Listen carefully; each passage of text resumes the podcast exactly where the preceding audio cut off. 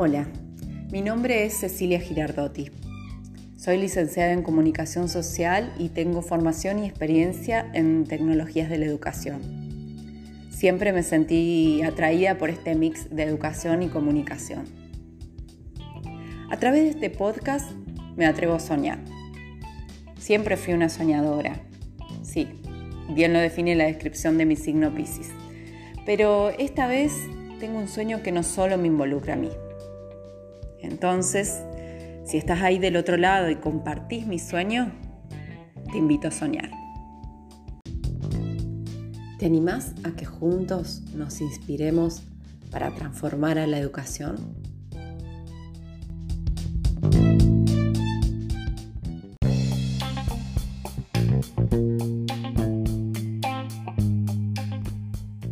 A través de distintos episodios te voy a presentar ideas, personas, organizaciones que trabajan por una educación innovadora, transformadora, que genere impacto en el entorno, con la intención de inspirarnos, motivarnos, contagiarnos. En busca de una educación que vaya de la mano y acompañe la evolución de niños y jóvenes de hoy, que se adapte al 2021 y no vaya detrás, que sea amiga y utilice el desarrollo de la tecnología. Una educación que potencie el desarrollo de nuestros niños y jóvenes para que ellos luego sean quienes transformen a la sociedad, el país y, por qué no, el mundo.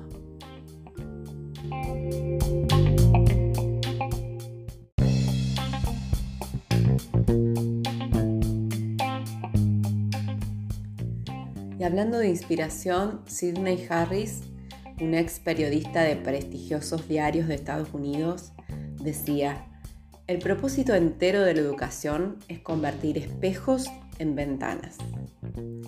¿Te animás a que miremos más allá y juntos atravesemos miradas, prejuicios, esquemas y salgamos del hacer porque siempre se hizo así? El mundo se va transformando constantemente la educación no.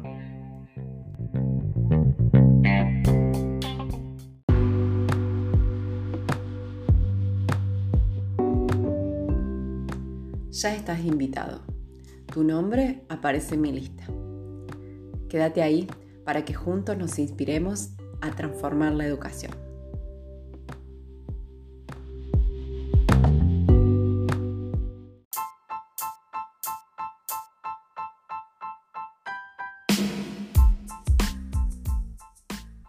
Episodio de hoy tenemos dos nombres, una persona y una organización, que van unidas, para que podamos inspirarnos y conocer de un hermoso grupo de personas que innova en el desarrollo de la educación.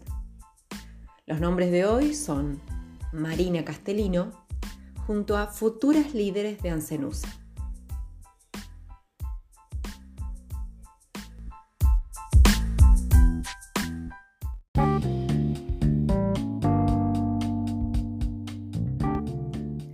Cuando personalmente conocí la labor de futuras líderes de Ancenusa, lo primero que pensé fue, ¿por qué yo no tuve unas futuras líderes en mis 17 años?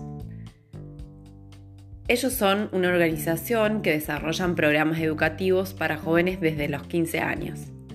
Pero para contarnos qué es FLA, como le dicen a esta fundación empleando sus letras iniciales, mejor escuchemos a su creadora.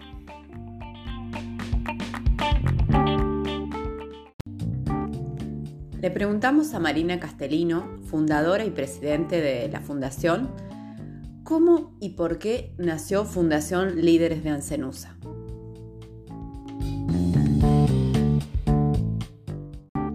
Fundación Líderes de Ancenusa nace hace dos añitos casi. Ahora en mayo de 2021 vamos a cumplir los dos años como persona jurídica. Pero mm, antes de que en 2018 tomáramos esa decisión de convertirnos en una fundación, eh, ya veníamos trabajando en el empoderamiento de jóvenes y en traer oportunidades al interior del país. Lo veníamos haciendo desde el año 2016, que es un poco donde nace puntualmente eh, la iniciativa Futuras Líderes de Ancenusa, que fue este programa que se hizo durante cuatro años y que posteriormente eh, llevó a que se formara la fundación. Y un poco el origen tiene que ver con que desde chica tuve distintas oportunidades eh, para viajar, por ejemplo, tuve una oportunidad para irme a un campamento científico a Estados Unidos durante un mes cuando estaba en secundario. Y la verdad es que esa experiencia me aportó muchísimo valor personal. Eh, de hecho, también me ayudó a dar mis primeros pasos en la construcción de mi carrera profesional como ingeniera. Y cuando volví a la Argentina me di cuenta de que la mayoría de mis compañeros no conocía sobre este tipo de programas u oportunidades, que a veces son completamente inclusivos y gratuitos, por lo que no son los recursos económicos un impedimento, sino por ahí el enterarnos de las cosas. Y también después de mucho reflexionar, llegué a la conclusión de que en las grandes ciudades, eh, ya sean las cabeceras de departamento en el interior de las provincias o incluso en las capitales de las provincias y ni hablar en la capital del país, constantemente hay un flujo de actividades, de profesionales que están armando eventos, programas, encuentros y que en el interior esas oportunidades se ven acotadas. Y aunque ahora se están transformando un poco eh, a través de la tecnología y por la virtualidad podemos acceder a distintos programas o distintas becas o cosas que antes no podíamos por la distancia geográfica, creo que todavía falta un largo camino que recorrer porque es mentira que hoy todos tenemos un celular e internet, eso en el interior no es cierto. Entonces, eh, a partir de ahí, de ese sueño de poder tener un programa educativo de primer nivel, de calidad, digamos, comparable a nivel mundial, eh, en el interior del país, en Miramar de Ancenusa, acá nuestra querida Mar Chiquita. Así que arrancamos con este programa de liderazgo y que reúne a más de 30 jóvenes de distintas provincias de Argentina, con más de 60 oradores nacionales e internacionales que las capacitan en distintas temáticas eh, y un acompañamiento de un año para que puedan hacer proyectos de impacto social en sus comunidades.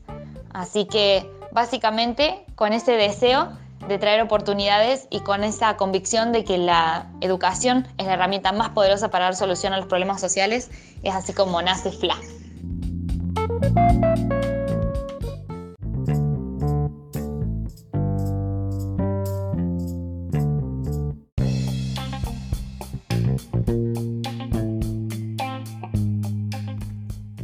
En esto de generar cambios, buscar nuevas alternativas, aportar desarrollo a la educación, le consultamos a Marina qué de todo esto tiene FLA y cómo lo hace.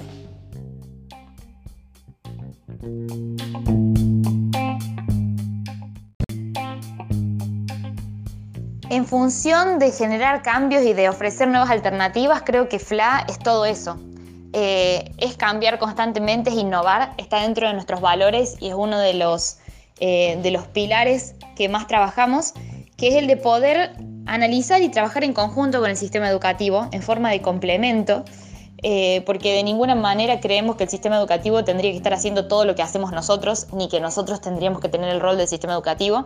Creo que son dos espacios que se pueden complementar y estamos tratando de, de ver qué es lo que no está funcionando más de esta estructura que es tan grande, eh, que es tan universal, que tiene tantas responsabilidades a cargo, que es la de formar a todos los argentinos y argentinas. Entonces estamos viendo de esa estructura qué es lo que no sirve o no cierra más, como por ahí eh, la burocracia que existe o la, falta de, flexibilidad, ¿no? la falta de maleabilidad del sistema para poder responder a los cambios. Y estamos tratando desde ese punto de vista de cambiar nuestros programas y de que sean innovadores, de que sean una propuesta distinta pero eso no significa que no estemos constantemente tratando de aprender también del sistema, porque tiene, por supuesto, muchísimos conocimientos y es ahí donde están eh, quienes se han formado en pedagogía, quienes se han formado en distintos recursos didácticos y quienes realmente nos pueden dar una visión de cómo generar impacto en los jóvenes. Así que, bueno, Fundación Líderes Ancenusa hace programas educativos, como decimos nosotros, y motivacionales, porque creemos que un componente importantísimo para el el conocimiento es la motivación, es el tener ganas de aprender, es el amor por aprender. Entonces tratamos de motivar eso a los jóvenes, de despertar y alimentar pasiones, de mostrarle que hay distintos caminos posibles, no solamente los tradicionales. A largo plazo lo que vemos con la fundación es un futuro en el que los jóvenes puedan ser felices, básicamente eso puedan ser felices porque puedan elegir con libertad qué es lo que quieren hacer y para tomar esas elecciones de forma consciente tengan acceso a educación de calidad. Así que creemos en los jóvenes como agentes de cambio que transforman la realidad de sus comunidades, que lideran su vida y que guían al país a un futuro mejor.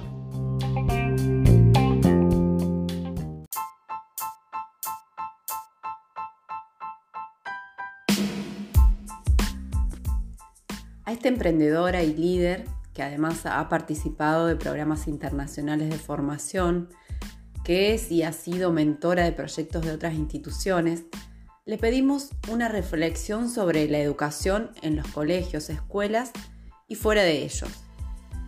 Siempre con un propósito que nos sirva para construir, mejorar, crecer. Y Marina Castellino, palabra autorizada en esta temática, nos dice esto.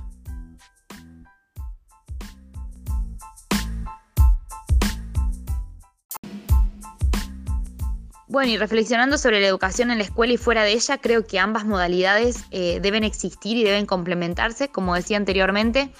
Creo que la escuela tiene mucho para enseñar sobre su trayectoria, eh, la forma de, de, trabajar en masividad y de estar ahí para todos los chicos y chicas del país.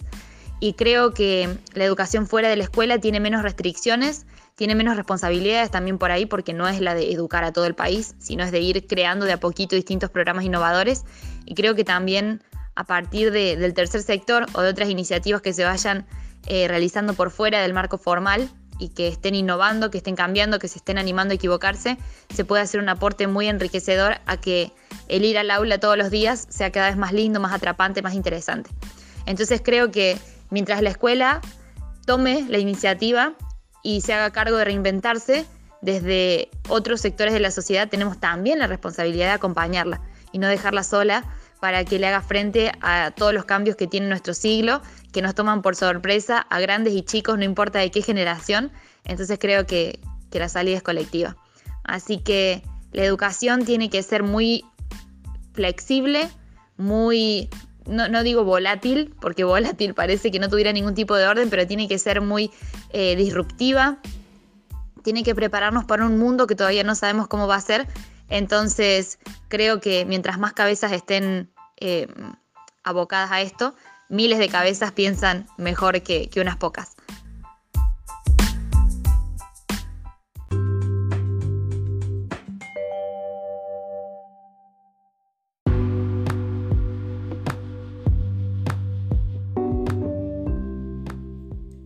Mi admirado Carlos Escolari, rosarino que hoy vive y desarrolla su trabajo desde Europa, dice, la vida mediática de los jóvenes es muy rica.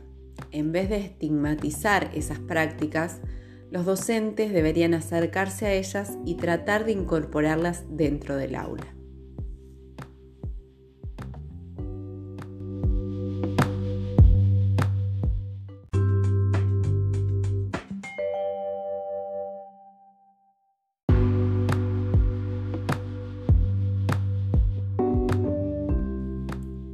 Me permito subrayar y destacar dos conceptos de nuestra entrevistada. El primero, que desde otros sectores de la sociedad tenemos la responsabilidad de acompañar a la educación para que ésta le haga frente a los cambios, porque la salida es colectiva, entre todos. Y el segundo, unirnos a este deseo de que los jóvenes puedan ser felices, porque pueden elegir con libertad lo que desean hacer, y para eso que tengan todos, agrego de mi parte, una educación de calidad.